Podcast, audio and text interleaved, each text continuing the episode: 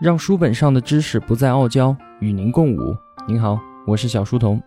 我的音频节目首发平台是在小书童频道微信公众号，请您在微信搜索订阅小书童频道。小是知晓的小。若想与我们直接交流的话，请在微信公众号内回复 QQ，我会将 QQ 群推送给您。另外，为了方便您收听往期节目，可以通过喜马拉雅平台搜索找到小书童频道进行收听，并且在喜马拉雅平台订阅、点赞和评论我的节目，都可以极大的帮助到我的成长。小书童在此叩谢。之前的节目我们说了，要寻找人类文明演化的规律，必须要从卫星的高度俯视，看几千年的历史跨度。看到的结果是，合久必分只是一时，分久必合才是不变的大事。从公元前一千年开始，我们人类的历史就进入到了一个全球化的进程当中，出现了三种有可能将全球人类统一到一起的秩序，它们分别是金钱、帝国和宗教。上期节目里面，我们着重的讨论了金钱，它拥有两大特征：一是万物可换，二是万众相信。在金钱狂潮的洗礼之下，整个世界逐渐的变成一个巨大而无情的市场。我们开始担忧，对金钱的崇拜会淹没我们人与人之间的亲密关系，最终奴役我们的社会、宗教和我们生存的环境。今天我们继续来说第二种能够促成全球融合的秩序——帝国。今天我们要聊的这一章节内容相当的繁杂，并且其中出现了很多同学们并不熟悉的名词与概念。我第一次读的时候也是非常的困难。那么，为了不让同学们听了满脑袋里面全是黑线，我先把本期节目的提纲帮大家梳理出来。我把本期节目分成了六个部分。第一个，什么是帝国？第二部分，帝国在人们的印象中不是什么好东西，我要帮帝国洗锅。第三部分，帝国在人类全球化大融合的过程中所起到的作用。第四部分，揭示帝国促进融合的不变规律。第五部分，帝国对人类文化影响的不可逆。第六个，对未来全球帝国的预见。这一期节目一定要跟着我的思路往下面走，不然您很有可能半路就掉队了。都知道读书苦，读书累，需要多一点的耐心，所以我尽量帮您把书本的内容变得容易接受一些。希望你能理解我每天付出的不易。我们开始吧。首先，什么是帝国？书中给我们做了这样的解释。帝国作为一种政治秩序，有两个重要的特征。第一个，帝国必须统治着许多不同的民族，各自拥有不同的文化认同和独立的领土。第二个特征，帝国的疆域是可以灵活调整的，而且还可以无限制的扩张。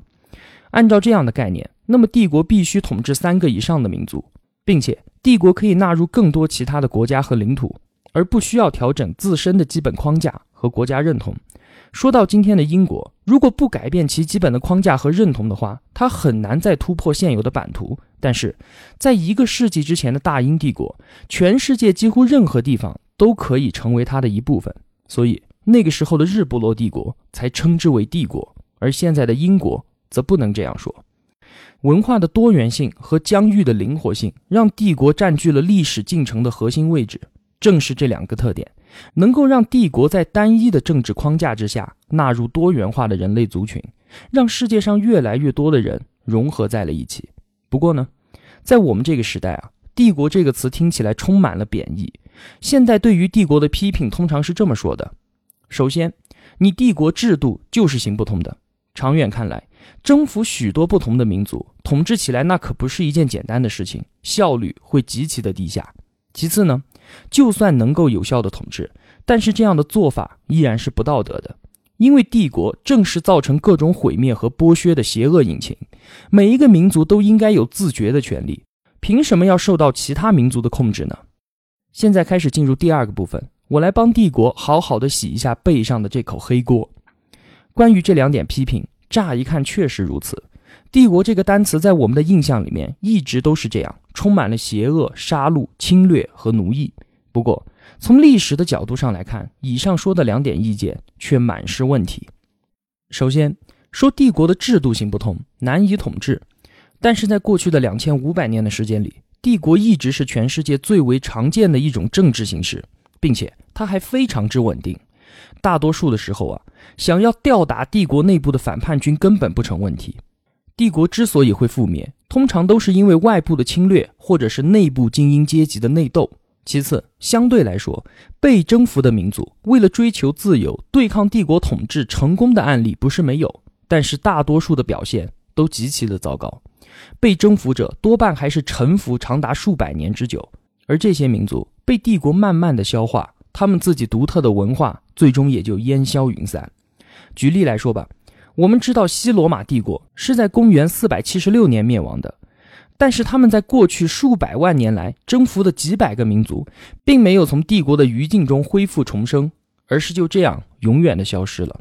这些民族都曾经拥有各自的国家认同，拥有各自的语言和各自所崇拜的神灵，但是当西罗马帝国灭亡的时候，他们血缘上的后代，无论是在思想、语言或者是信仰上面。都已经完完全全的是一个古罗马人了。再有就是，当某个帝国崩溃了，这并不代表着属民就能独立，反而是每在帝国瓦解之后，就会由新的帝国取而代之继续统治。最明显的就是世界上的中东地区，现在的中东同时存在着许多独立的政治实体，彼此之间的边界也是含糊不清的。但是在过去的三千年的帝国时代里面，从来没有出现过这样的情况。自从公元八世纪开始兴起的亚述帝国，一直到二十世纪中叶的时候，英法帝国解体，中东地区的统治权一直像一根接力棒一样的由一个帝国传给下一个帝国。而在英法帝国终于掉棒了之后，之前亚述帝国所征服的所有民族早就已经消失不见了。另外，我们并不否认要建立和维系帝国，确实伴随着惨烈的屠杀。而统治之后的幸存者也会受到残酷的压迫。帝国的标准多半包含战争、奴役和种族大屠杀。古罗马人在公元八十三年的时候入侵了苏格兰，遭到了当地人的奋起反抗。结果，古罗马人把这个地方变成了一片废墟，烧杀抢掠，当时就成了帝国的代名词。他们让一切都变成了沙漠，还宣称这就是和平。然而，但凡说到帝国，就觉得他的一切都是残暴和邪恶的，所有相关的事物都应该被抛弃。这样说的话，又太过于片面。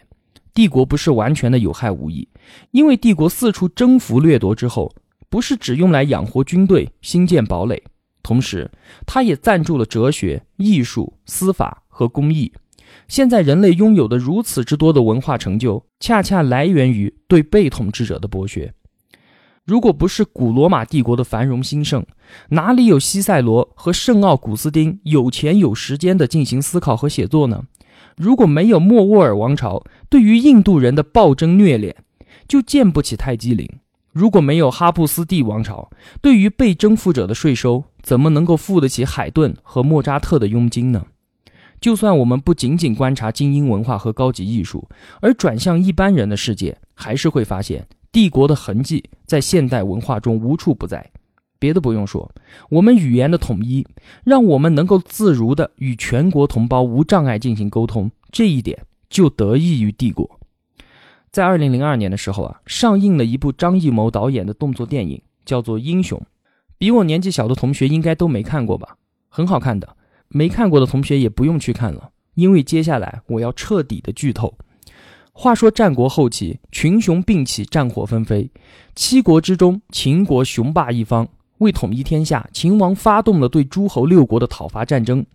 这激起了各诸侯国侠士的强烈不满，纷纷伺机刺杀秦王。其中最为秦王忌惮的是甄子丹、张曼玉，还有梁朝伟饰演的三名刺客。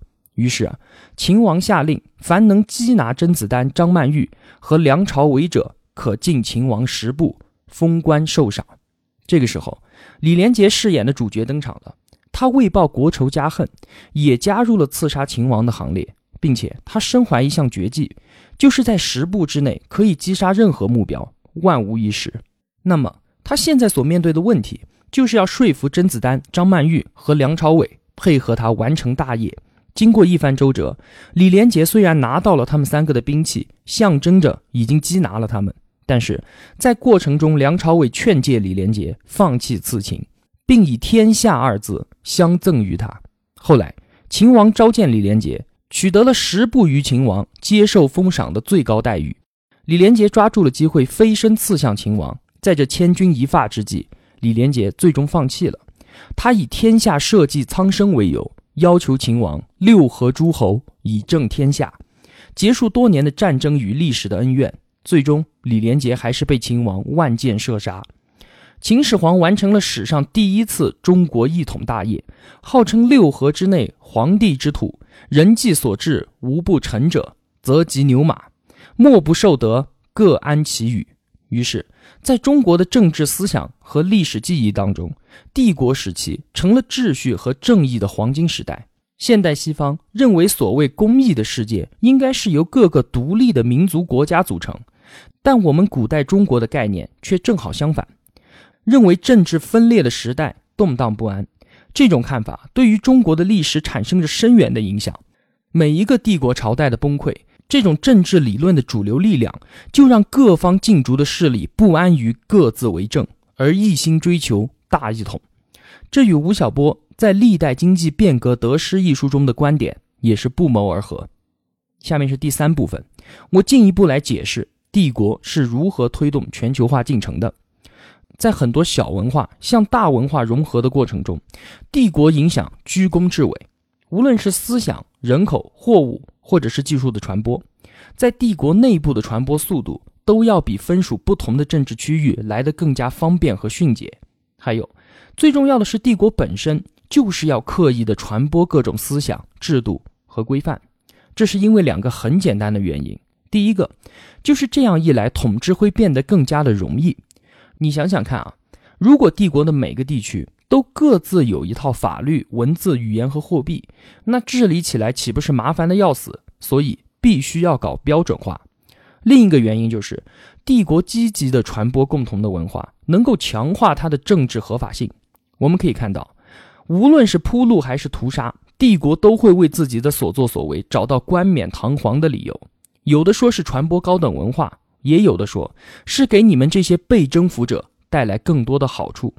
比如说，在中国的统治者眼里面，我们可以从新闻联播里面就看到，各个邻国都是生活在水深火热之中的蛮夷之邦。我们天朝上国就应该恩泽四方，广播华夏文化。所谓的天命，为的不是剥削和掠夺整个世界，而是要教化万民。同样的，古罗马人也是说自己的统治是理所应当的。因为他们觉得自己让周边的野蛮人开始有了和平和正义，使他们的生命变得更加高雅。他们认为日耳曼民族生性野蛮，高卢人生活肮脏，为人无知，一直到罗马人的到来，才用法律驯化了他们。所以，罗马人也自认为他们所带来的不是剥削和奴役，而是帮助。公元前三世纪的孔雀王朝认为自己必须肩负起责任，将佛法传播到无知的世界。穆斯林也肩负着神圣的使命，要传播先知的启示。虽然最好是以和平的方式，但必要的时候也不惜一战。号称日不落帝国的大英帝国，也是大声呼喊着，他们是来传播自由主义和自由贸易这两大福音的。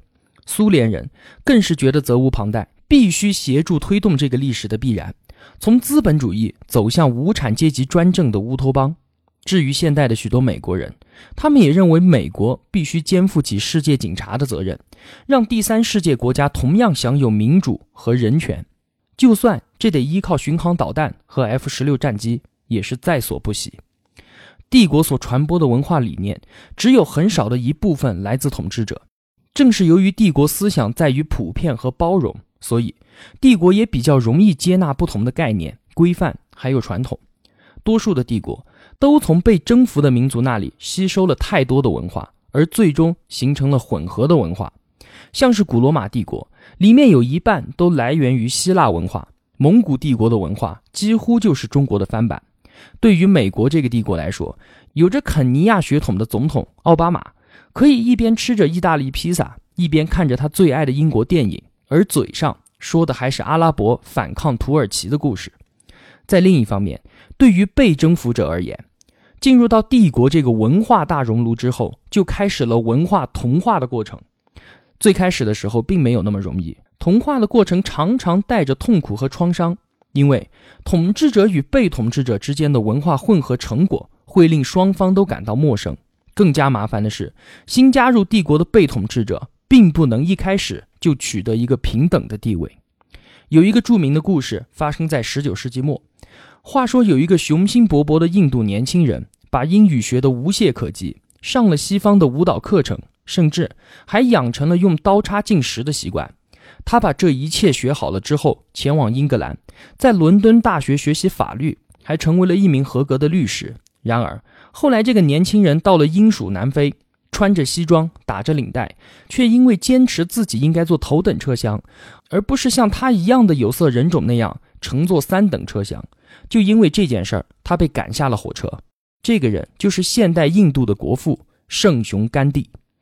后来，随着时间的推移，文化的同化终于打破了新成员和旧成员之间的障碍。被征服者不再认为帝国是一个外来占领他们的政体，而征服者也真心的认为这些属民就是他们帝国中的一员。终于，所有的他们都变成了我们，就像是古罗马的臣民，在几世纪的帝国统治之后，终于得到了古罗马公民权，非古罗马人也能够成为古罗马军团的高阶军官，或者是进入元老院。当时的他们。变成我们之后，开始成为了帝国军事和政治的核心力量。阿拉伯帝国也有这样的过程。阿拉伯帝国在公元七世纪中叶成立的时候，阶级分明，上层是执政的阿拉伯穆斯林精英，下层被压制的则是埃及人、叙利亚人和伊朗人。他们都既非阿拉伯人，也都非穆斯林。于是，许多帝国的属民慢慢的改信伊斯兰教。讲着阿拉伯语，也接受了混合的帝国文化。旧时代的阿拉伯精英对于这些后起之秀深怀敌意，害怕会因此失去独特的地位和身份。至于后来规划的人，也还需要不断争取在帝国和伊斯兰世界里的平等地位。最后，他们终于做到了。越来越多的人将埃及人、叙利亚人、伊朗人都视为阿拉伯人。至于阿拉伯人，不管是纯正的来自阿拉伯，还是由埃及、叙利亚等移入的阿拉伯人，也开始受到了非阿拉伯人的穆斯林所统治。阿拉伯帝国计划最成功的地方，在于它所创造出来的帝国文化深受非阿拉伯人的全心爱戴。即使是原本的帝国早已崩溃，但是帝国文化仍然不断的发展、传播不朽。中国的帝国大计执行的更为成功。并且彻底。中国地区原本有着许许多多不同的民族和文化，全部统称为蛮族。经过两千年之后，已经成功统合到中国文化里面来，都成为了中国的汉族。汉族是以公元前两百零六年到公元二百二十年的汉朝为名的。中国这个帝国最高的成就就在于它仍然生龙活虎。现在有超过九成的中国人都算是汉族。现在我们来揭示帝国文化融合的底层逻辑。我们进入第四部分。从一开始，一群人建立了一个大帝国，形成了帝国文化。随着帝国对外的扩张，征服了越来越多的民族，进入到帝国这个大熔炉中的许多民族文化不断的融合为一，帝国的文化逐渐得到属民的认同和接纳。紧接着，顺理成章的事情发生了，蜀民开始以共同的帝国价值为名，要求平等的地位，这使得帝国的开国者失去了原本的主导地位，而帝国文化依然蓬勃发展，继续发扬光大。这一套逻辑是帝国推动全球化、促进全球融合的最基本的过程。套用两个例子吧，第一个是古罗马帝国，首先由一小群的古罗马人建立了古罗马帝国，之后形成帝国文化。古罗马文化随着帝国扩张，被纳入帝国内部的属民逐渐接受了拉丁文、古罗马的法律和政治思想等等等等。紧接着发生的事情就是帝国内部的高卢人和迦太基人以古罗马的价值观要求与古罗马人享有平等的地位。最后，原本的古罗马人不再是至高无上的族群，帝国的控制权也转移到了由多民族精英组成的群体。这些高卢人和迦太基人继续把他们接受到的古罗马文化发扬光大。再来一个比较泛化的例子：欧洲人建立欧洲帝国，形成了西方文化；署名接受英语、社会主义、民族主义和人权主义等等的西方文化。紧接着，印度人、中国人和非洲人以西方的民主、自由和人权这些西方的价值观来要求与欧洲人享有平等的地位，欧洲人因此失去了对全球的控制权，形成多民族的精英群体。最后，多半信奉西方价值观和思想的中国、印度还有非洲人继续发扬光大他们接受到的西方文化，这一套就是帝国秩序造成全球大融合的底层逻辑。下一个话题，第五部分，帝国对于人类文化影响的不可逆。在《帝国的愿景》这一章中，作者还提出了一个非常有趣的观点，就是我们很容易想把所有的人简单的分成好人和坏人，而所有的帝国大概都会被归为坏人。毕竟，几乎所有的帝国都建立在鲜血之上，并且通过压制和战争来维持权力。然而，现今的文化。大多数又都是帝国的遗绪。如果帝国从定义上就是个坏东西，那我们又成了什么呢？有些学说和政治运动主张要把人类文化里的帝国主义成分全部清除，只留下所谓的纯正、真正的文明，不要受到帝国主义的玷污。这种想法在作者看来完全就是扯淡，因为现在地球上的所有人类文化，至少都有一部分都是帝国文明的遗绪。现在根本就没有所谓的纯正文化，任何以学术或者以政治为名义的手术，想把所有沾染帝国主义的部位一次性切除，那么病人一定会一命归天。比如说，在英国征服印度的时候，数百万的印度人因此丧命，更有上亿的人遭到剥削和凌辱。然而，还是大量的印度人接受了民主和人权的西方思想，以至于现代印度仍然像是大英帝国的孩子。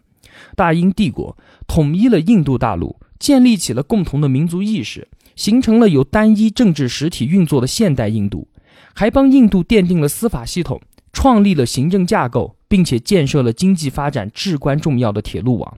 印度独立之后，他们依然以西方民主制度作为其政治形式，直到现在，英语仍然是印度大陆的通用语言。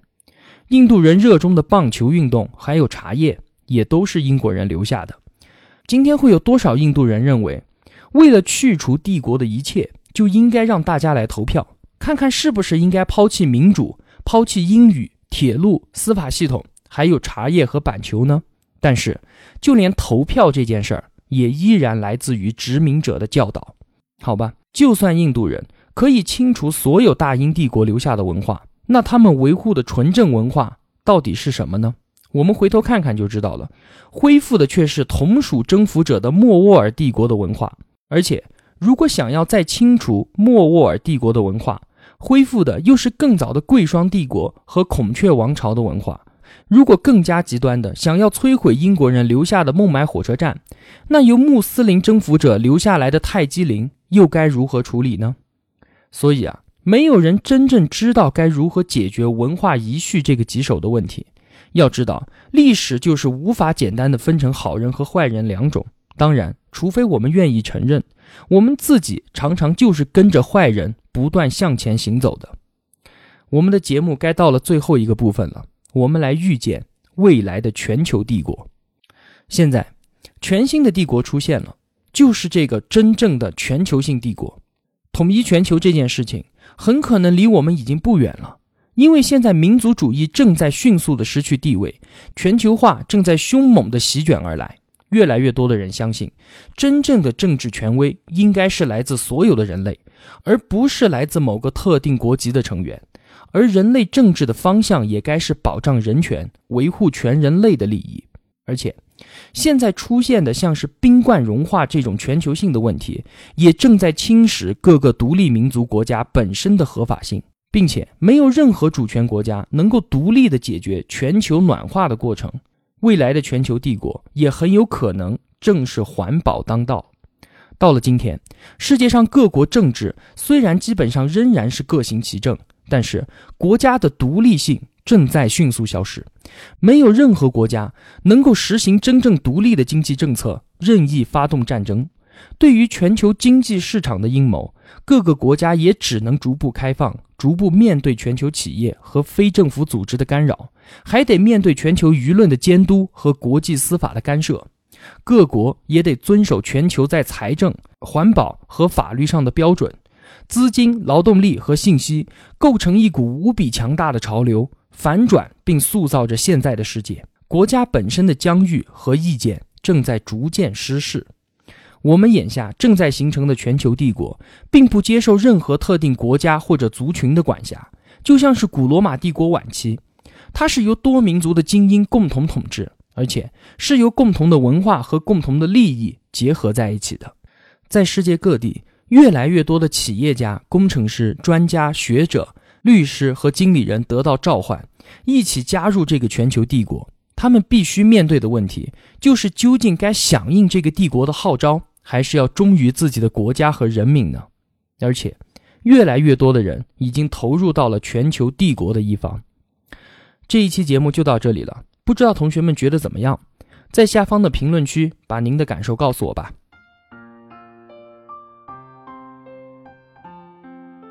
小书童不才，在您面前献丑，只愿与您结伴而行。如果我对您有帮助的话，还希望您能打赏一些。小书童感激一路陪伴的是这样慷慨的您。读书分享是一件很苦的事情，我很需要您的支持与陪伴，这是小书童在这条路上不断前行的根本动力。请您把我的节目分享到朋友圈，让我们在互相陪伴、见证彼此成长的同时，能够感染身边最亲近的人，一同成长。小书童在此叩谢。好了，让书本上的知识不再傲娇，与您共舞。我在这里与您不见不散。